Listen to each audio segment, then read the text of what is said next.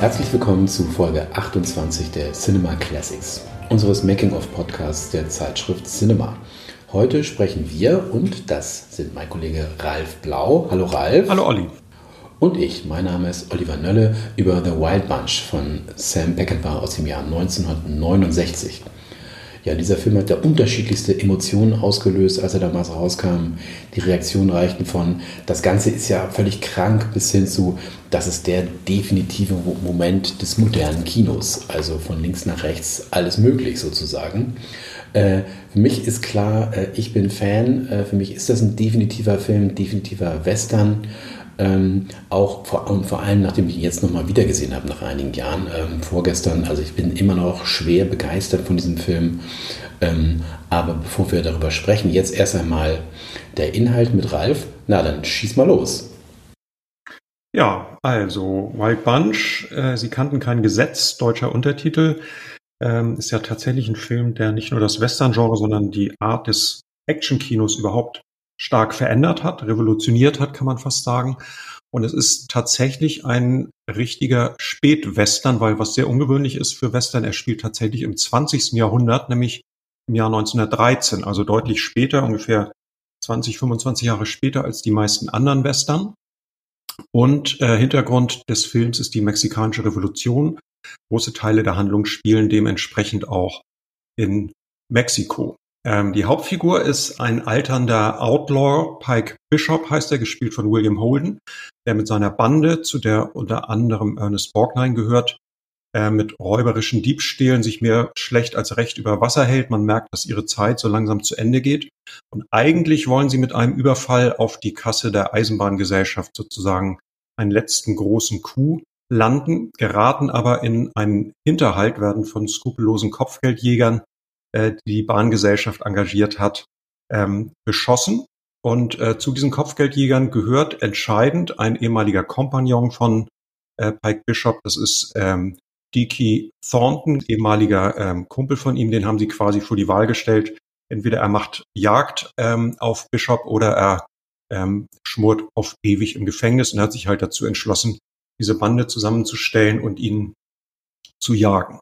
Bischofs Bande entkommt dann tatsächlich äh, nach einer wilden Schießerei, die äh, legendär ist, ähm, äh, stark dezimiert und äh, an ihrem Treffpunkt ähm, stellen sie dann fest, dass sie äh, nicht wie erhofft ähm, Goldstücke und Silberstücke erbeutet haben, sondern äh, Metallringe. Das heißt, das Ganze war im Grunde eine Falle, ähm, von der sie nichts geahnt haben. Sie entscheiden sich dann, äh, sich nach Mexiko abzusetzen ähm, wo sie auf den äh, äußerst brutalen und meist alkoholisierten General Mapache treffen. Und ähm, der hitzige äh, junge Angel, das ist ein Mexikaner, der zu Pikes Bande gehört, der tötet dann gleich mal eine der Mätressen von Mapache. Das ist nämlich seine ehemalige Freundin, die zu dem General übergelaufen ist. Also ein klassischer Mord aus Eifersucht. Da sie dringend Geld benötigen, lassen sich die Outlaws dann von Mapache dazu überreden, einen äh, Zug der amerikanischen Regierung zu überfallen, der moderne Waffen transportiert. Der Coup gelingt äh, zunächst ähm, und dann äh, hat Angel aber entschieden, dass er einen Teil der Waffen, nämlich eine Kiste, an mexikanischen Widerstandskämpfer ähm, übergeben will. Und als Mapache das äh, rausbekommt, nimmt er ihn quasi gefangen und äh, foltert ihn auf sehr brutale Weise. Und äh, die Entscheidung ähm, der anderen drei verbliebenen Männer von ähm, Pikes Bande, äh, ihn zu befreien, führt dann zu dem ähm, Showdown, über den wir am Ende noch sprechen, der wirklich Kinogeschichte geschrieben hat. Also es geht hier quasi, ist ein Abgesang äh, auf den Western in, in, jeglicher Form sozusagen, auf die Figuren des Westerns, aber auf die Zeit des Westerns. Es gibt eine Szene, da kommt ein Auto vor, äh, gibt's im Western ja sonst auch nicht. Also man wird diesen Zeiten, diese Zeitenwende ist sozusagen sehr, sehr deutlich zu spüren in der Handlung des Films. Da hast du recht. Und man denkt ja eigentlich, Mensch, das ist bestimmt eine Idee, die Sam Peckinpah selber hatte, ähm, weil er ja auch durchaus äh, Western drehte mit ein bisschen den Rückblick, mit äh, einer gewissen Melancholik, einer gewissen Nostalgie. Ähm, man hat auch immer das Gefühl, dieser Mann ist eigentlich viel zu spät geboren worden. Er ist ein bisschen aus der, aus der Zeit gefallen. Und eigentlich hätte er doch diesen Film selber schreiben ähm, können. Er hat mitgearbeitet an dem Drehbuch, das ja auch dann für den Oscar nominiert war. Ähm, aber die Idee ursprünglich kommt tatsächlich äh, von einem alten Stuntman, auch, äh, der auch in Western mitgespielt hat, von Peckinpah. der Mann hieß Roy N. Signer. Der hatte also diese Grundidee äh, und daran hat dann eben Sam Peckinpah mitgearbeitet. Und das Studio Warner ist an ihn herangetreten, ähm, um diesen Film zu drehen. Und zu dem Zeitpunkt war ja die Karriere von Peckinpah gerade so ein bisschen auf der Kippe oder schon fast wieder vorbei. Er hatte 1962 Sacramento gedreht, für viele einer der ersten modernen Western, ähm, auch mit zwei alternden Schauspielern, die alternde Figuren spielen, ne? Joel McCrea und Randolph Scott. Ähm, und das war sozusagen ein Film, der zwar in den alten US-Zeiten spielte, aber doch moderne Themen, Themen der damaligen Jetztzeit aufgegriffen hat. Ähm, dann gab es aber einen Flop für ihn äh, im nächsten Film. Ähm, ich glaube, Major Dundee hieß der im Original, keine Ahnung, wie der jetzt der, in der deutschen Fassung hieß. Ähm, und dann musste sich äh, Peckinpah so ein paar Jahre, ich glaube drei, vier Jahre, äh, mit Fernsehregie sozusagen herumschlagen. Dann kam diese Chance, ähm, The Wild Bunch, die hat er natürlich dann auch genutzt und im Grunde den besten Film seiner Karriere gedreht. Ne? Du hast es schon gesagt, Hintergrund äh, die mexikanische Revolution und deshalb auch tatsächlich dann, kommen wir ja auch noch zu, die Wahl des Drehortes. Das, äh, kleine, der kleine mexikanische Ort Paras de la Fuente ist nämlich Geburtsort äh, von Francisco Madero gewesen, einst mexikanischer Präsident, der dann äh, gestürzt wurde von dem rechten General Victoriano äh, Huerta.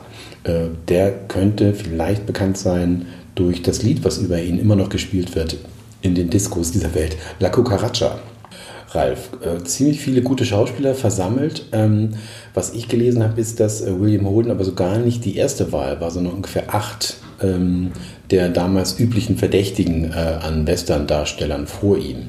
Ähm, weißt du da genaueres? Nee, ich habe tatsächlich über das Casting überhaupt nichts gefunden. Also es gibt ja relativ viele Anekdoten über die Dreharbeiten, wo es zwischen Peckinpah und den Schauspielern äh, ziemlich viele Verwerfungen gab, aber im Vorfeld ähm, keine Ahnung, also wie sie auf die Besetzung kommen sind. Ja, ich finde es jedenfalls äh, großartig, William Holden da nochmal zu sehen. Vor allem kennt man ihn ja von aus Sunset Boulevard, ne? Boulevard der Dämmerung. Äh, hat noch einen Oscar gewonnen für einen anderen Film, der mir jetzt gerade nicht einfällt. Ähm, aber auch Ernest Borgnine, Poseidon Inferno, Klapperschlange kennt man auch.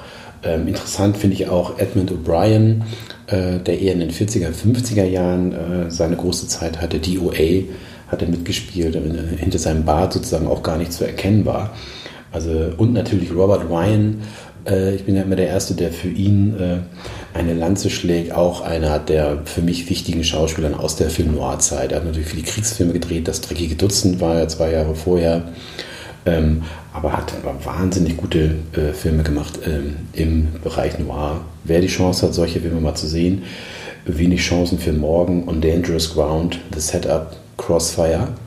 Guckt ihr mal, wenn ihr euch irgendwo mal begegnet, die Chance solltet ihr euch nicht äh, entgehen lassen. Mhm. Im Grunde muss man, glaube ich, über den Film in seiner Gänze sprechen. Also, sage ich mal, vom Vorspann bis zum Abspann, weil ähm, schon der Vorspann hat ja wirklich äh, Kinogeschichte geschrieben durch diese, äh, dadurch, dass die Bilder, also du siehst ja am Anfang die Gang sozusagen äh, in die Stadt einreiten, wo sie dann eben diesen Überfall auf die äh, Eisenbahngesellschaft äh, durchführen wollen. Und das Bild stoppt ja immer wieder und geht dann in so schwarz-weiß Standbilder über, wo dann eben ähm, Titel eingeblendet werden. Und ähm, gibt verschiedene Interpretationen. Ich hatte den Eindruck, dass er wirklich durch diese Art der Gestaltung auch nochmal sozusagen den alten Western, also in diesen Schwarz-Weiß-Motiven, in diesen Standbildern sozusagen den alten Western sozusagen heraufbeschwören will. Und dann gibt's ja diese sehr bekannte Szene mit den Kindern, die äh, lachend ähm, dabei zusehen, wie zwei Skorpione von einem, einem Haufen Ameisen sozusagen angegriffen ähm, werden und ähm, sozusagen den Skorpionen auch keine Chance lassen zu entkommen. Also sie verhindern quasi, dass die sich erfolgreich zur Wehr setzen. Am Schluss zünden sie das an, also verbrennen die Tiere sozusagen bei lebendigem Leib. Und da gibt es ja ähm, Peckinpah hat die Szene ursprünglich, glaube ich, gar nicht geplant. Die stand gar nicht im Drehbuch, sondern es gab, glaube ich, einen Einflüsterer, der ihn auf diese Idee gebracht hat. Ne? Ja, das habe ich auch gefunden. Tatsächlich der Mapache-Darsteller ähm, Emilio Fernandez hat ähm, diese Idee gehabt im Gespräch am Set. Ähm, hat er gesagt, dass ihn der Inhalt des Films äh, an so etwas, an diese Technik sozusagen erinnert, ähm, was sie als kleines Kind gemacht hätten. Und ähm, Peckinpah war sofort Feuer und Flamme ähm, dafür und hat es dann tatsächlich umgesetzt. Und ähm, ja, das ist äh, auch ein guter Einstieg eigentlich für das, was sozusagen am Set alles passiert ist, weil es zeigt, die Arbeitsweise ähm, von Sam Peckinpah ist wirklich ganz anders, ähm, als wir das heute kennen, zum Beispiel von jemandem wie Christopher Nolan, von dem man weiß, dieser Mann plant alles minutiös, äh, es gibt keine Outtakes von ihm, weil Jahre vorher schon, bevor überhaupt gedreht wird, er ganz genau weiß, welche Einstellung, wo, wie, was. Und äh, Sam Peckinpah war ein ganz anderer, sehr intuitiver ähm, ja, Improvisationskünstler, muss man fast sagen. Am Set halt auch nicht gerade unproblematisch. Äh, aber das ist nur ein gutes Beispiel dafür, weil diese Idee ist natürlich grandios. Die hätte man sozusagen, ein, ein Nolan hätte sie sich drei Jahre vorher am Schreibtisch einfallen lassen und Peckinpah kam das dann ähm, am Set. Ne? Und so ging es los mit dem Dreh äh, in dieser mexikanischen Kleinstadt. Auch das ist ja schon, äh, finde ich, waghalsig. Also er wollte nicht auf den Studio-Lots drehen, weil er keine Lust hatte, mit irgendwelchen Produzenten sich auseinandersetzen zu müssen und ging dann irgendwo nach Mexiko, wo wirklich äh, äh, kein Schwein hinkommt, wo ihn keiner kontrollieren kann in dieser, in dieser mexikanischen äh, Kleinstadt und hat dann dort 82 Tage in der Hitze und im Stau. Ja, das ist erstaunlich. Also er hatte ja, glaube ich, 71 Drehtage waren, glaube ich, geplant und er hat ja, glaube ich, nur 10 Tage länger gedreht und der Film war allerdings am Ende doppelt so teuer wie geplant. Also da hat er sich nicht so richtig ans, äh, an die Vorgaben gehalten, aber er hat es zumindest in dieser Zeit geschafft, was ja wirklich erstaunlich ist, wenn man den Film sieht. Das sieht ja extrem aufwendig aus. Ne? Und eine andere Szene, die äh, Peckinpah ja ebenfalls komplett improvisiert hat, ist äh, eine, die, nachdem sie dann die Grenze überschritten haben, äh, machen sie ja Station in dem Dorf von dem Heißsporn Angel, der in der deutschen Synchro ja mal Angel genannt wird. Ähm, und da bleiben sie eine Weile und äh, feiern mit den Dorfbewohnern. Und am, als sie am nächsten Tag weiterziehen, ist das ja wie so ein, also man hat so ein bisschen das fast so biblisch inszeniert, wie sie aus diesem Dorf ausziehen und die ganzen Dorfbewohner am Rand stehen und sie grüßen. Du hörst dann diese mexikanische Mariachi-Musik dazu. Und ähm, es ist wie, auch wie so ein Abgesang. Also du, du spürst eigentlich in dieser Szene schon, dass sie sozusagen in ihre letzte Schlacht ziehen in gewisser Weise und ähm, die Szene ist tatsächlich stand auch nicht im Drehbuch und äh, Peckinpah hatte am Set das Gefühl, wir müssen das irgendwie, die können hier einfach losreiten, wir müssen hier irgendeinen besonderen Moment schaffen, um auch eine Identifikation des Zuschauers mit diesen ähm, doch sehr, ähm, ja, also nicht, erstmal nicht besonders sympathischen Figuren herzustellen. Das war Peckinpah wichtig, weil er selber ja, du hast das schon angesprochen, er war sehr cholerisch und hat auch sehr sozusagen, hat, konnte mit der Moderne nichts anfangen und war eben auch jemand, der ein, man kann es fast schon so sagen, einen Hass auf Autoritäten hatte. Deswegen eben auch, wie du sagst, dass er so weit weggedreht hat, äh, wo eben kein Studio Verantwortlicher hinkam. Und ähm, es gibt Leute, die mit Peckinpah zusammengearbeitet haben, die haben erzählt, dass jedes Mal, wenn irgendwo jemand äh, vom Studio auftauchte, der einen Anzug trug, dann ist äh, Peckinpah innerlich schon explodiert, weil er einfach sozusagen jegliche Form von Autoritäten abgelehnt hat und sich eben doch auch sehr stark mit diesen Gesetzlosen, also mit dieser wilden Horde identifiziert hat. Und ihm war es, glaube ich, auch wichtig, dass der Zuschauer zu denen relativ früh eine Nähe aufbaut. Ne? Ja, also gerade dieser Auszug aus dem mexikanischen Dorf, das war für mich schon eine Beerdigungsprozession. Ja. Also da war, spätestens da ist klar, okay, von denen äh, wird keiner mehr irgendwo hingehen am Ende des Films. Äh, damit wird es zu Ende sein. Ja, und also nicht nur diese Verlängerung dieser einen Szene sozusagen ist ihm spontan eingefallen, äh, sondern sogar ähm, eine der großartigsten Zugüberfallszenen, die ich je gesehen habe, nämlich dieser in der Mitte des Films, dieser, ich weiß nicht, waren es 20 Minuten, 15 Minuten, ähm, als sie dann die äh, Waffen für Mapache stehlen wollen aus, einem, aus dem fahrenden Zug. Und das ist auch Sam Peckinpah einfach mal ebenso eingefallen am Set, hat sie gedacht, heute machen wir mal was anderes wir drehen heute mal Zugüberfall. Äh, und das ist eine sensationelle Szene, kannst du nach über 50 Jahren immer noch anschauen, immer noch spannend. Ohne Musik, nur das Geräusch des dann wartenden, stehenden Zuges. Ähm, großartig, oder? Ja, also ich war auch hin und weg, ich konnte es gar nicht fassen, wie spannend diese Szene ist, wie diese aus ihrem Versteck kommen und langsam diesen Zug entern. Du hörst immer nur dieses äh, Dampfgeräusch von dieser Dampflok und ähm, ansonsten ist totale Stille. Es erinnert so ein bisschen fast so an den Anfang von Spiel mir das Lied vom Tod, der ja auch sehr stark über äh, die Tonspur erzählt wird und Spannung aufbaut. So ähnlich ist es hier auch. Also wirklich äh, grandios inszeniert, muss man wirklich sagen. Ja, ich habe dann zu dem äh, Dreh insgesamt so ein paar Zahlen gefunden, die ich auch äh, interessant finde. 82 Drehtage hatte ich schon gesagt und in diesen äh, 82 Tagen hat er 22 Mitarbeiter gefeuert. Ähm, er war ja doch bekannt für Alkoholgenuss, ähm, wobei es immer hieß, ich glaube, Ernest Borgnine hat jetzt gesagt, no hard drinking while working. Also das hard drinking war wohl dann nur an den freien Tagen der Fall. Ähm, aber er hatte auch eben äh, seine Mitarbeiter mit unflätigen Beleidigungen äh, begutachtet sozusagen und Leute auch gleich beim ersten Fehler rausgeworfen. Das war für ihn ähm, etwas, was eben nicht ähm, was man sich nicht erlauben durfte. Also toxischer Arbeitsplatz Deluxe, würde ich sagen. Heute ist das das, was man dazu sagen würde. Heute würde er damit nicht mehr durchkommen. Interessant finde ich auch, du sagst es schon, 6 Millionen Dollar äh, Dreh statt, ne, statt 3 Millionen wie eingeplant, also die Budgetkosten. Schön finde ich auch 100.000 Meter Film verdreht, also da könnte man nochmal eine ganz andere Version. Ich glaube, es hieß sogar, es gab mal eine 4-Stunden-Version davon, aber das scheint wohl nur ein Gerücht gewesen zu sein. Ähm, und schön auch 90.000 Schuss Munition äh, verschossen, ähm, Platzpatronen. Ähm, das heißt ja immer spöttisch, Warner schrieb es dann damals im Presseheft, dass mehr Patronen wurden in diesem Film verschossen als in, während der mexikanischen Revolution 1916 dann selbst. Ja, ja. Ja, ja, es gibt ja so. Und Bodycount 145, finde ich auch schön. Es gibt ja so ein paar Anekdoten vom Set, dass William Holden damit gedroht hat, die Dreharbeiten abzubrechen, wenn Peckinpah nicht aufhört, ständig äh, die Mitarbeiter zu erniedrigen und mit Kraftausdrücken zu belegen. Und ähm, Robert Ryan soll er tatsächlich mal zehn Tage lang ein Kostüm, jeden Tag wieder am Set ist der aber erschienen und hatte aber nie eine Szene, die er drehen sollte. Ne? Also weil Peckinpah sich anscheinend, anscheinend spontan immer umentschieden hat und ähm, dem ist dann irgendwann auch der Kragen geplatzt. Er hat dann Peckinpah sogar Prügel angedroht.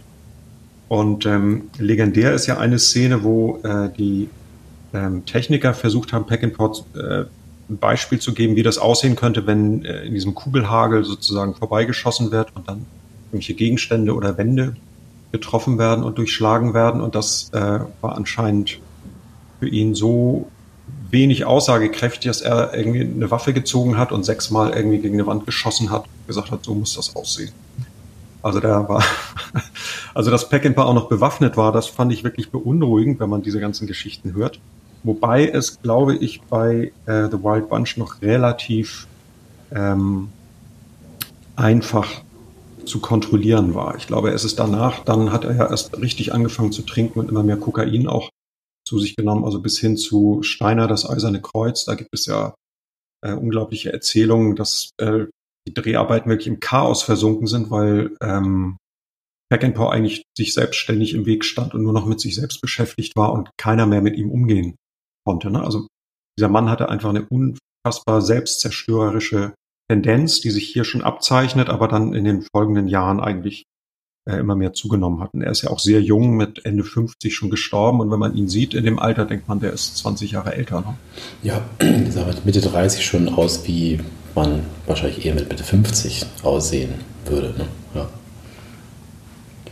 Ja, sein Ziel war ja halt auch zu sagen, okay, das ist der Mythos-Western und ich zeige euch jetzt mal, wie es wirklich war. Deshalb auch die ne, Patronenhülsen, diese Schießerei in die Wand ähm, und sein Ziel war zu sagen, okay, wenn jemand stirbt, dann äh, im, normalerweise im Kino der, der Cowboy äh, dreht sich dann zur Seite und man sieht noch nicht mal Blut, man weiß nur, okay, der ist jetzt gestorben und bei ihm soll das eben genauso aussehen, wie es in Wirklichkeit aussieht. Das war ja für viele auch äh, viel zu hart. Dann bei den ersten Testvorführungen sind auch Leute offensichtlich rausgegangen und mussten sich übergeben. John Wayne hat sich beschwert, dass das nun nicht mehr der Western sei, für den er steht. Äh, kein Wunder.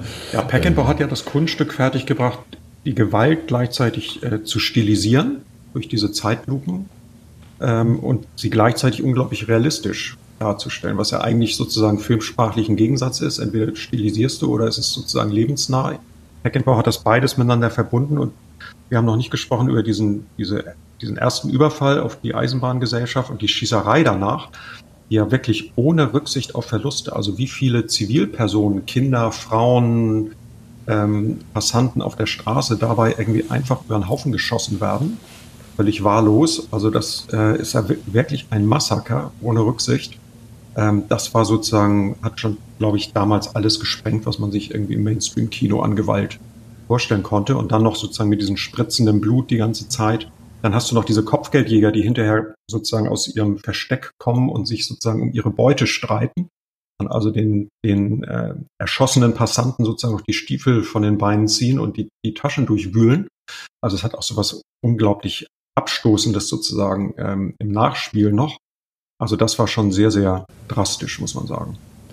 Ja, also auch gerade, dass die Figuren als ja komplett negativ eingeführt werden. Man denkt ja, oh mein Gott, ähm, da gibt es doch diese religiöse Prozession äh, an, der, an diesem Postoffice vorbei und äh, die sagen halt, naja, wenn da jemand im Weg steht, dann müssen wir jetzt trotzdem draufhalten. Äh, und man denkt immer am Anfang, oh mein Gott, soll ich denn, kann ich denn mit diesen Figuren eigentlich irgendwie mitfiebern? Das gelingt ihm ja trotzdem später, ne? gerade als sich die beiden da am Lagerfeuer unterhalten. Ähm, ja, das ist schon äh, großartig gemacht. Und über ähm, Slow Motion wollte ich mit dir auch sprechen, Zeitlupe.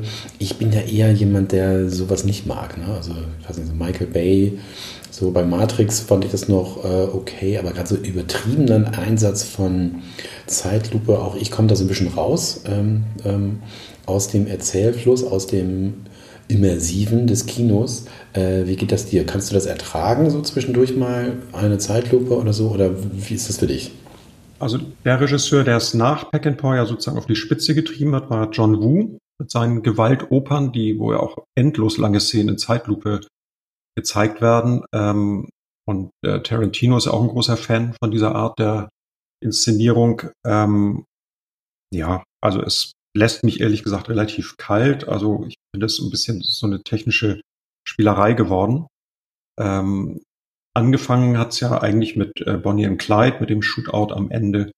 Und ähm, da hat's, glaube ich, noch Sinn gemacht. Ähm, aber inzwischen ist es so ein bisschen zu so einem Stilmittel geworden, was so ein bisschen so bisschen selbstverliebt wirkt, wenn Regisseure das heute einsetzen. Ja, also vielleicht ein bisschen abgenutzt im Laufe der 50 Jahre, die jetzt vergangen sind äh, seit The Wild Bunch. Über die letzte Szene haben wir noch nicht gesprochen. Das ist diese ähm, Zug oder diese Brücke, ähm, die werden ja verfolgt und müssen über eine Brücke flüchten. Ähm, ich glaube, Ralf, da weißt du mehr, weil dieser Fluss, über den die Brücke führt, den gab es vorher gar nicht oder der war gar nicht so tief. Ähm, oder wie war das? Also den Fluss gab es, die Brücke gab es nicht. Und der Fluss war eigentlich auch eher so ein Rinnsal. Also sie haben einerseits diese Brücke gebaut. Der Fluss hieß Nazas. Ähm, und ähm, haben die Brücke so gebaut, dass sie eben in der Mitte dieses, diese, diese Bühne hatten, die dann sich absenkt, wo die äh, fünf Reiter dann mit den Pferden ins Wasser stürzen, damit sie dann nicht eben sozusagen dann gleich auf den ähm, Boden aufschlagen, hat man äh, mehrere Tage lang äh, diesen Fluss gestaut, damit der dann auch entsprechend viel Wasser geführt hat. Und es war dann wohl nachher so viel, dass sie sich wirklich Sorgen gemacht haben, ob die da alle ungeschoren davonkommen. Aber es ist tatsächlich wohl so, dass weder die Pferde noch die Darsteller irgendwelche größeren Blessuren davon getragen haben, was erstaunlich ist. Also man sieht es, ähm, denkt so, meine Güte, also das hier heißt ja am Ende der Hollywood-Filme immer, es kam kein Tier zu Schaden. Das kann man sich bei diesem Film ehrlich gesagt nicht vorstellen. Es gibt ja noch andere Szenen. Ich weiß, die, die Szene, wie sie aus äh, Texas fliehen und den äh, Grenzfluss überschreiten nach Mexiko. Da reiten sie ja mit den Pferden ins Wasser und das ist wirklich, ein, hast das Gefühl, das ist ein reißender Strom. Also plötzlich siehst du auch die, äh, die Gangster, siehst nur noch den Kopf, der aus dem Wasser rausguckt, alles andere ist unter Wasser und dann reiten sie sozusagen in diesen Fluss rein und dann wird der relativ schnell abgeblendet. Da hast du aber auch das Gefühl, die Pferde können sich da unmöglich auf den Beinen halten und gleich danach kommt dieses, diese Wüstenszene, wo sie über diese Sandbühnen reiten und dann mit den Pferden diese Dünen hinunterstürzen. Ähm, also dieser Film hat einfach so viele extreme Szenen, auf die man ehrlich gesagt erstmal kommen muss, weil ne, die sind weder zwingend für die Handlung, äh, man denkt so, wenn, wenn die im Film nicht drin wären, würde man nichts vermissen und ähm, Heckenbauer hat sich da also wirklich unter, glaube ich, Einsatz von von äh, Gesundheit und Leben irgendwie die irresten Szenen ausgedacht, einfach, ne, um, um, um das möglichst dramatisch zu inszenieren. Ja, und es ist ja auch immer mal wieder Humor drin. Ne? Ähm, also zwischendurch wird ja auch ordentlich oder kräftig gelacht ähm, von den Jungs und man fragt sich, okay, warum lachen die jetzt? Oh, gut, man sieht natürlich auch, dass die Flasche Whisky da äh, kreist äh, bei den Jungs und dann lacht man halt mal derbe. Ähm, das ist schon äh, ja erstaunlich. Also er hat sich ja auch, glaube ich, ein bisschen lustig gemacht. Es gibt ja diese eine Szene in dem Weinbottich. Ähm, wo eine der äh, Schauspieler mit äh, Sexarbeiterin da im Weinbottich äh, eine schöne Zeit verlebt. Und da hat er auch, äh, der Schauspieler, fällt mir gerade nicht ein, wer das war, ich glaube Ben Johnson gesagt, naja, das haben wir dann morgens gedreht und dann gab es erstmal Brandy, ähm, damit wir auch alle entspannt sind. Und äh, es stellte sich dann am Ende heraus, dass die Sexarbeiterin von wirklichen, echten mexikanischen Sexarbeiterinnen gespielt wurde und äh, Peckinpah hatte dann gesagt, ich will einmal, ähm, dass Warner eine Rechnung begleicht für Sexarbeiter. Das hat in diesem Fall geklappt. Ja, ich glaube, die haben die Szene sogar mittags gedreht und die Jungs durften dann bis mittags äh, weiter trinken. Und äh, waren dann aber irgendwann so, sind dann in diesen, diesen Bottich gestiegen und haben Peckinpah gefragt, ja, und was machen wir jetzt vor der Kamera? Und dann hat er zu ihm gesagt, ja, was ihr jetzt gerne mit den Frauen machen würdet. Und dann durften die da in diesem Bottich improvisieren. Also auch völlig, völlig verrückte Szene, ne? Ja, auch was, was man heute so nicht mehr machen kann. Ne? Ja. Muss man richtig. ganz klar sagen. Interessant fand ich auch, weil es ihm ähm, Beckenbauer immer um diesen realistischen äh, Touch ging. Äh, und ich wusste es auch nicht vorher, hatte Warner äh, ja bekannt auch für natürlich Western, aber auch Gangsterfilme, ne? 30er, 40er Jahre ähm, was das Geräusch von Waffen anging, sozusagen für jeden Schuss immer dasselbe Geräusch benutzt. Äh, und Peckinpah kam dann auf die Idee, nee, wir haben ja, das sind ja hunderte von Waffen in diesen äh, Filmen, die auftauchen, und jeder hat ihr eigenes Geräusch. Äh, das war das völlig Neues für die, also dass er so auf den Sound achtet. Heute ist es ja wesentlich wichtiger, der Sound. Heute wird darauf eben wesentlich mehr äh, geachtet und eben Peckinpah war einer der, der vor allem was das Schießen angeht, da auch äh, drüber nachgedacht hat. Ne? Und auch was den Schnitt angeht, das ist ja das Seltsame, dass in diesem Film trotz der ganzen äh, Zeitlupenszenen sind unheimlich viele Schnitte drin. Also Lou Lombardo hat irgendwann mal gesagt, in diesem Film sind 3643 Cuts, die er gemacht hat. Ähm, kann man sich gar nicht vorstellen. Das wird ja wie äh, irrsinnig ein Musikvideo. Ähm, aber er hat gesagt, ähm, zum Teil sind das äh, Schnitte, die man gar nicht sieht. War sozusagen nur drei oder vier Frames von 24 pro Sekunde. Das heißt, das, das menschliche Auge konnte das gar nicht sehen und die haben trotzdem diese Schnitte da reingetan. Seltsam. Ja, allein dieser Shootout am Schluss, über den wir gleich noch sprechen, der, dieses Todesballett, äh, besteht ja aus 325 Schnittszenen sozusagen, ne? also aus 325 Einzelszenen sozusagen. Ne? Das ist, es gab mal eine Szene von, glaube fünf Minuten. Also das ist schon, schon irre, was er da für einen äh, Aufwand betrieben hat. Und äh, eine andere skurrile Szene fällt mir noch ein. Es gibt ja eine, äh, ein, einen Moment, wo der General Mapache angegriffen wird in einem mexikanischen Dorf ähm, von dem äh, Freiheitskämpfer und Revolutionär Pancho Villa und seiner, seinen ähm, Freiheitskämpfern. Und während die das Dorf sozusagen beschießen und ähm, der äh, Mapache überlegt, ob er sich jetzt zurückziehen soll oder nicht, ähm, spielt im Hintergrund auf einer äh, Eisenbahn steht so ein, eine Mariachi-Kapelle und die spielen die ganze Zeit Musik dazu, also wie in so einem Musical eigentlich. Ne? Rundherum fliegen irgendwie denen die Kugeln um die Ohren und die stehen da, stehen da und machen fröhlich Musik. Also das ist auch eine vollkommen surreal anmutende Szene. Ne? Ja, da hat sich Peckinpah sicherlich äh, ins Fäustchen gelacht, als er gesagt ja. hat, dass das durchging, dass sie das gemacht haben. Ne? Das Seltsame ist ja auch, dass der, dieser Film war ja so ein bisschen auf dieser Grenze zwischen dem Production Code, wie es so schön heißt, und dem Rating System. Das heißt, der Produktionscode seit etwa 1936, das heißt, es war so eine Selbstverpflichtung äh, der Hollywood-Studios, da wurde ja ganz genau ähm, beschrieben, was man nicht äh, machen darf. Eben keine Gewalt, kein Sex, keine politischen Äußerungen. Was sich im Laufe der Jahrzehnte, gerade in den 60ern, immer weiter aufgeweicht äh, hat und dann wurde es ersetzt mit dem Rating-System, das es heute natürlich mit anderen Kategorien äh, und anderen auch anderen Einschätzungen auch noch gibt. Das heißt also, als der Film, als die Produktion begann, gab es noch den Production Code und am Ende gab es das Rating System. Äh, das heißt, im Grunde ist man da ja so ein bisschen im äh, dunklen Raum äh, herumgeirrt, ohne jetzt genau zu wissen, was eigentlich erlaubt sein wird und was nicht. Und offensichtlich wurde relativ schnell geratet und der Film bekam das R-Rating, was heißt, dass Jugendliche unter 17 den Film sehen dürfen, wenn sie in Begleitung äh, eines Erwachsenen sind. Das heißt, es wurde damals ermöglicht tatsächlich, dass junge Menschen diesen Film sehen.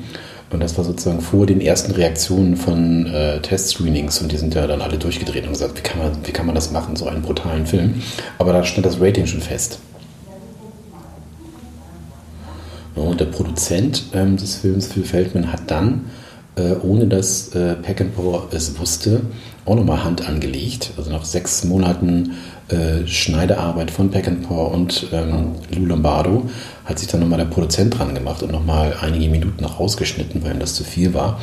Und das Erstaunliche ist, ähm, er hat eben nicht die Action-Szenen rausgeschnitten.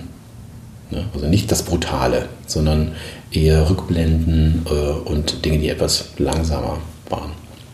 Ja, genau. Das hat mich auch erstaunt, dass er ausgerechnet diese Rückblenden, das sind ja auch nur zwei, glaube ich, ne? so kurze Szenen, das wirkt ja so fast so ein bisschen auch poetisch, wie das so plötzlich äh, gibt es eine Rückblende, ähm, äh, was vorher passiert ist mit den Figuren, was sie vorher erlebt haben äh, so ein bisschen ihnen, ihnen so eine persönlichere Geschichte zu geben. Peckinpah fand das furchtbar, das gesagt, das ist ein Desaster, dass man diese, diese sozusagen, was sozusagen die Backgeschichte quasi der Hauptfiguren, dass man die einfach aus dem Film ähm, rausschneidet. Und ähm, der Film kam ja dann mit einer zehn Minuten kürzeren Version in den USA ins Kino, in Europa komischerweise in, in der Originallänge. Nur in Deutschland war er, glaube ich, sogar 20 Minuten kürzer. Also da haben sie wirklich den Vogel abgeschossen und ihn dann fast auf zwei Stunden runtergeschnitten. Und ähm, erst 1982 kam ja dann die restaurierte Fassung auf Video damals äh, raus. Und da hat man eigentlich so erst gesehen, was sozusagen Peckinpahs Vision eigentlich gewesen ist mit diesem Stoff. Ne? Ja, das war der Director's Cut, von dem der Director nie erfahren hat, weil er war ja schon tot. Das ist auch seltsam. Ja, er war schon tot. Ja, richtig. Genau, ja, dann la lass uns sprechen über diesen äh, legendären Shootout am Ende des Films, also den, den Abgesang auf, auf die Figuren und den Untergang ihrer Helden oder ihrer Anti-Helden. Ähm, das Verrückte ist ja, dass ähm, man wundert sich ja, wenn man diese Szene sieht, weil ähm, man muss vielleicht vorerzählen, dass äh, der Angel wurde ja gefangen genommen von dem General und wurde dann äh, schwer gefoltert. Er wurde quasi pausenlos durch dieses Dorf geschleift mit diesem äh, Auto, was der General besaß. Und erst am nächsten Tag kommen sie nochmal und äh, fordern ihn zurück sozusagen, wollen ihn sozusagen retten. Und ähm, normalerweise würdest du, also die haben, stehen einer riesigen, sind nur noch zu viert und stehen einer riesigen Übermacht gegenüber. Normalerweise würdest du, in jedem anderen Film würden sie sich erstmal zusammensetzen und überlegen, sollen wir das machen, wie machen wir das, ne? wie gehen wir da vor und so. Und ähm, hier stehen sie einfach morgens auf, ähm, gucken sich an, einer sagt, let's go und dann gehen sie los. Und es ist im Grunde sozusagen der mit offenem Auge sozusagen in den Untergang, den eigenen Tod vor Augen. Es gibt ja dann, nachdem sie angekommen sind, ähm, gibt es ja nochmal so einen kurzen Stopp, wo auch, glaube ich, gar kein Ton mehr ist und so eine Zeitlupe, wo sie sich bewegen und neu orientieren. Und ähm, dann fangen sie auch an zu lachen. Also du merkst so, dass sie im Grunde, so ist wie so ein Galgenhumor und sie wissen so, jetzt, na, jetzt geben, geben wir nochmal richtig Gas oder dann ist es auch vorbei. Ne? Und die Szene ist ja sehr lang, also du siehst sie ja endlos lang irgendwie durch dieses Dorf gehen. In, ich glaube, Peckinpah ist mit sechs Kameras gefilmt in unterschiedlichen Geschwindigkeiten, mal in Zeitlupe, mal ein bisschen schneller. Du siehst auch so dieses ganze Ensemble wieder, du siehst Männer, die sich rasieren, dann einige machen schon wieder Musik, ähm, andere stehen einfach so rum und wundern sich, wo die hinwollen mit ihren Gewehren, ähm, marschieren aber unbehelligt dann eben bis zu diesem Dorfplatz, wo äh, der General völlig übernächtigt sozusagen ähm, und wie immer total betrunken irgendwie äh, auch seltsam, ne? dass der so die ganze Nacht ein, weil die gehen ja anscheinend nicht schlafen, saufen da die ganze Nacht durch und am nächsten Morgen findet dann eben dieser wahnsinnige Shootout statt. Ja, das wirklich, ähm, wie soll man das interpretieren? Ne? Männer, alte Männer, die sich nicht mehr verändern wollen, äh, sagen, nein, äh, ich möchte eigentlich so leben wie immer, ich möchte nicht mit der neuen Zeit gehen und die dann einfach auch in den Untergang gehen. Ne? Du hast gesagt, es gab dann diesen Moment, ähm, sie wollen ja äh, ihren äh, Kollegen da raushauen äh, und äh, will nicht zu viel verraten, aber der wird dann ja gleich, der stirbt gleich und dann sie erschießen Mapache und in dem Augenblick hätte es ja sozusagen noch eine Flucht gegeben. Sie hätten ja sozusagen gewonnen, weil sie hatten ihre Waffen und die äh, Mexikaner wollten dann offensichtlich nicht mehr in diesen Kampf gehen. Und dann, dann schauten sie sich an, lächelten und machen es dann doch. Ne? Also es hätte sozusagen in diesem Fall noch eine Rettung gegeben, eine Rückzugsmöglichkeit. Und sie haben aber sind voll bewusst, ähm, haben sie ihr Leben riskiert oder sie wussten, dass sie es alle nicht schaffen. Ja, da kommt ja auch eine Waffe dann zum Einsatz, die man im Western auch nicht so oft sieht, nämlich ein Maschinengewehr, also so ein, Masch so ein aufgestelltes Maschinengewehr, ähm, was sich im Kreis drehen lässt. Und es gab ja vorher, gab es so eine Slapstick-Szene, wo der General versucht hat, ähm, dass es mal ausprobieren wollte und ich wusste, dass man das hinstellen und fixieren muss und dann das Ding in der Hand hatte und dann wirklich das halbe Dorf niedergemäht hat, weil er das gar nicht kontrollieren konnte, diese Gewalt, die dahinter steckt. Und ähm, das ist natürlich auch sozusagen, da wird, wird dieses Massaker, was da, äh, diese Bleioper sozusagen, das wird dadurch natürlich auch nochmal auf die Spitze getrieben. Ne? Ja, und es wird auch so ein bisschen auf den Ersten Weltkrieg auch hingewiesen, ne? mit, mit, mit, dieser Waffe, die dann dort benutzt wird. Und einmal sagen sie auch zu, zu dem Auto, ähm, es heißt, dass sie so etwas dann im großen Krieg, im Krieg benutzen werden.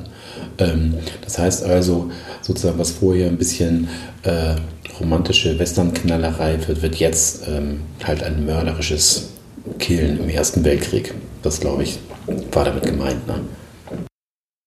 Ja, und wo wir schon über das Lachen gesprochen haben, der Film endet ja auch mit einem Lachen, weil die ähm, äh, Figur von äh, Robert Ryan taucht ja am Ende ähm, dann, als alles vorbei ist, taucht, taucht er ja sozusagen auf ähm, und ähm, ja, bricht da dann auch in Lachen aus und lässt sich dann von, von einigen ähm, Rebellen dann dazu überreden, sich ihnen anzuschließen. Und mich hat es sehr erinnert an äh, Der Schatz der Sierra Madre, ein Film, der ja auch nach diesem, die, diese Goldsuche sozusagen, nachdem sie dann feststellen am Schluss, sie sind eigentlich, eigentlich bei Null wieder angekommen, sozusagen auch in dieses Gelächter ausbrechen, sozusagen über das, ihr eigenes Schicksal sozusagen, dass äh, sich sozusagen alles hat sich in Luft aufgelöst und es bleibt eigentlich nur noch so ein, so ein Lachen, weil du einfach äh, nichts erreicht hast, ne? Und es einfach äh, vorbei ist. So ein bisschen so ein Galgenhumor auch. Und was ich auch sehr interessant finde, ist einfach die Zahl äh, der Kinder in diesem Film. Also äh, Peckinpah nutzt ja eigentlich jede Gelegenheit, um äh, Gruppen von Kindern, äh, mexikanische Kinder vor allem, ins Bild zu rücken. Also in jedem Dorf, wo sie ankommen, äh, siehst du die Kinder, die sitzen dann am Lagerfeuer oder die stehen zwischen den Häusern und gucken, geraten auch immer wieder in diese Schießereien. Das heißt, die Kinder, die du am Anfang auch gesehen hast, ähm, die so äh, mit großer Freude die, die diese Skorpione gequält haben. Ähm, und es gibt am Anfang, als sie in diesem mexikanischen Dorf sind, gibt es einmal diesen Satz, wir wären gerne alle wieder Kinder. Also das ist auch so ein bisschen, da schwingt sozusagen auch die, spürt man auch so die Wehmut dieser, dieser vom, ähm, dieser Helden, die vor ihrem eigenen Untergang stehen, sozusagen, die sich so zurücksehnen, sozusagen eine, eine fast kindlich naive äh, Zeit sozusagen, die aber nicht mehr erreichbar ist. Aber das finde ich, diese folkloristischen Elemente finde ich einfach sehr beeindruckend. Das gibt es meines Wissens so in kaum einem anderen Western, dass du so viel sozusagen in Großaufnahme dann auch die Zivilbevölkerung in diesen Dörfern siehst und so, ne? Einfach die Gesichter und, ähm, und gerade die Kinder, also das äh, es fällt extrem auf.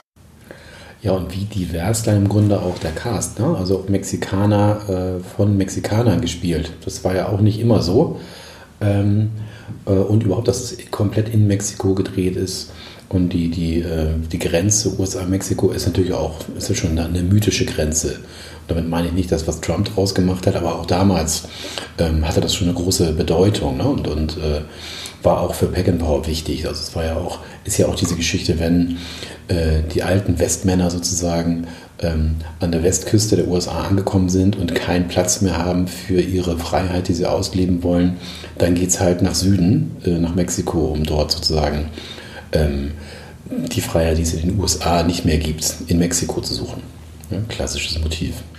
Sag mal, ich habe gelesen, dass Warner äh, 1918, äh, 2018, 19 überlegt hat, ein Remake zu drehen, und zwar von Mel Gibson drehen zu lassen. Da ist aber, glaube ich, nichts draus geworden. Also ich habe davon nie wieder was gehört. Na, das, äh, es gibt es noch sozusagen in äh, Vorbereitung, wie es immer so schön heißt. Also auch nicht mehr mit Mel Gibson. David Ayer ist, glaube ich, der äh, Regisseur, der jetzt an dem Projekt sitzt. Ich vermute, die schreiben noch an dem Drehbuch. Äh, und es gibt auch schon ein paar Schauspieler, die äh, da wohl in Betracht kommen. Jamie Foxx und Michael Fassbender. Ähm, und Peter Dinklage. Ähm, die sind so dabei. Also das ist zumindest noch nicht äh, komplett vom Tisch. Mhm. Na, mal sehen. Also ich muss also der Film ist ja doch sehr, so würde ich sagen, auch sehr in seiner Zeit behaftet, so Ende der 60er. Ähm, so, diese, auch die ganze Stimmung in Amerika mit dem Vietnamkrieg und so. Es ist ja sozusagen wirklich so ein Abgesang auf alles Mögliche. Bin mal gespannt, wie sie das sozusagen drehen wollen. Ne? So, ähm, gerade wenn du siehst, in was für eine Krise sich die USA befinden gesellschaftlich, so was man da mit ähm, Wild Bunch sozusagen anfangen kann. Ne? Hm. Ja, die glorreichen Sieben, da gab es ja auch eine Neuverfilmung, ich glaube 2016, müsste ich jetzt lügen, weiß ich nicht genau, die das auch ein bisschen, das Thema ein bisschen hat äh, versucht zu modernisieren, auch mit einem diversen äh, Cast und auch mit einem, dann mit einem Twist, der äh, in eine ganz andere Richtung führt. Und wo wir schon da äh, sind, was ich ja interessant finde, eine, eine spannende These, äh, ist, dass quasi The Wild Bunch eine Art äh, eigentlich echtes, heimliches Remake von Die Sieben Samurai ist, der ja dann Vorlage war für Die glorreichen Sieben, den Western. Äh, das finde ich sehr spannend. Das ist immer so die Frage, wer hat wen äh, inspiriert und Hollywood und das asiatische Kino, da ist natürlich gerade im Action-Bereich äh, eine sehr, sehr intensive Verbindung. Äh, und der Klassiker ist ja eben, dass äh, Kurosawa, der selber von den John Ford-Western inspiriert war, dann wiederum äh, Hollywood inspiriert hat. Das finde ich eigentlich ganz witzig. Also wer hat sozusagen wen zuerst? gibt es Western und Eastern oder gibt es sowas wie einen Eastern, Western? ähm, weil in The Wild Bunch haben die ja auch einen, eine Art moralischen Code ähm, und entscheiden sich nachher äh, ähm, ja im Grunde auch gegen die mexikanischen rechten Revolutionäre, also für das mexikanische Volk zu kämpfen oder für einen der Mexikaner, der ähm, in ihrem Wild Bunch dabei ist, ne? obwohl sie wahrscheinlich keine Chance haben zu überleben. Also etwas, was in ähnlicher Weise in die Sieben Samurai und in die glorreichen Sieben auch passiert ist, finde ich sehr, sehr spannend. Ähm, ja, was denkst du da? Wer hat da wen mehr inspiriert oder beeinflusst? Ich glaube, das ist so ein Wechselspiel. Wir haben ja auch schon angesprochen, dass John Woo dann sehr stark von Sam Peckinpah wiederum beeinflusst war. Tarantino ist von beiden beeinflusst, also sowohl vom Western als auch vom asiatischen Kino. Der vereint das sozusagen in seiner Person dann wieder und in seiner Art, Filme zu inszenieren und auch de, der Themen, die er sich sucht, hat er sowohl mit Kill Bill eben dieses östliche Kino als auch jetzt mit Django Unchained und Hateful Eight, sozusagen das Western-Genre, äh, wieder aufgegriffen. Also ich glaube, das ist so ein ewiger Strom, wo man äh, sozusagen gar nicht mehr sagen kann, wer jetzt von wem inspiriert ist. Ne? Hm.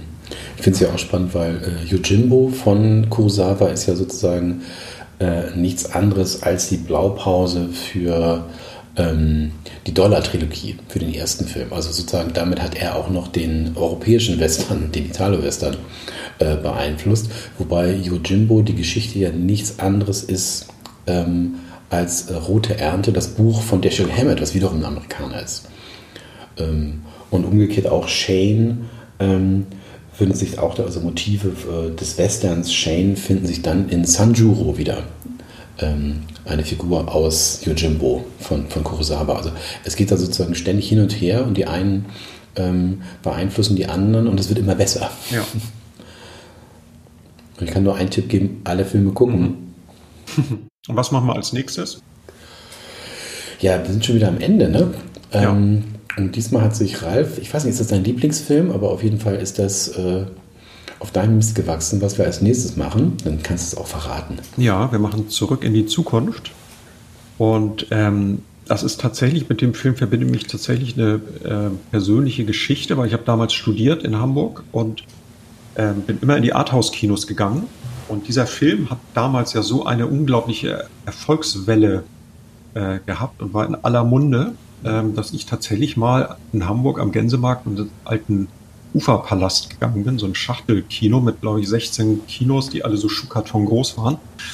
Und da habe ich ähm, zurück in die Zukunft gesehen, als der damals im Kino lief. Und also Ne? Also war damals nicht so Hollywood-affin, aber den Film musste man wirklich gesehen haben und ich war auch schwer begeistert. Bin von den äh, beiden ähm, Nachfolgern, Teil 2 und 3, bin ich relativ enttäuscht. Ähm, die fand ich beide nicht so doll, aber den ersten Film finde ich wirklich äh, großartig, also ein Klassiker, den, mit dem wir unbedingt mal reden sollten. Ja, Und lustig, dass du das alte Ufer am Gänsemarkt ansprichst, weil da äh, habe ich auch tatsächlich, das war ich das erste Mal überhaupt äh, im Kino. Das weiß ich noch, mit meinem Cousin damals irgendwas mit Bud Spencer und Terence Hill. Ich glaube, zwei wie Pech und Schwefel oder sowas. Mein erster Kinofilm. Wow. Ja, das waren echt Zeiten damals mit diesen Schachtelkinos, unglaublich. Also man hat ja, wenn man es schlau angestellt hat, hat man einmal Eintritt bezahlt und ist dann immer sozusagen am Ende der Vorstellung schnell ins nächste Kino, wo der Film gerade anfing, ohne dass einer so genau hingeguckt hat und konnte dann ganze Tage da verbringen. Ne? Ja, und wenn man raus wollte, war das so ein bisschen irrgartenmäßig. Ne? Man wurde dann so irgendwie ja, geführt ja, ja, und kam plötzlich äh, ganz woanders raus an einer Seitenstraße, die man, wenn man Pech hatte, noch gar nicht kannte, wenn man dann noch gar nicht gewesen war. das war ganz lustig. Ja. Ja, aber das nur nebenbei und wie gesagt, das nächste Mal zurück in die Zukunft. Und bis dahin sagen wir Tschüss. Tschüss.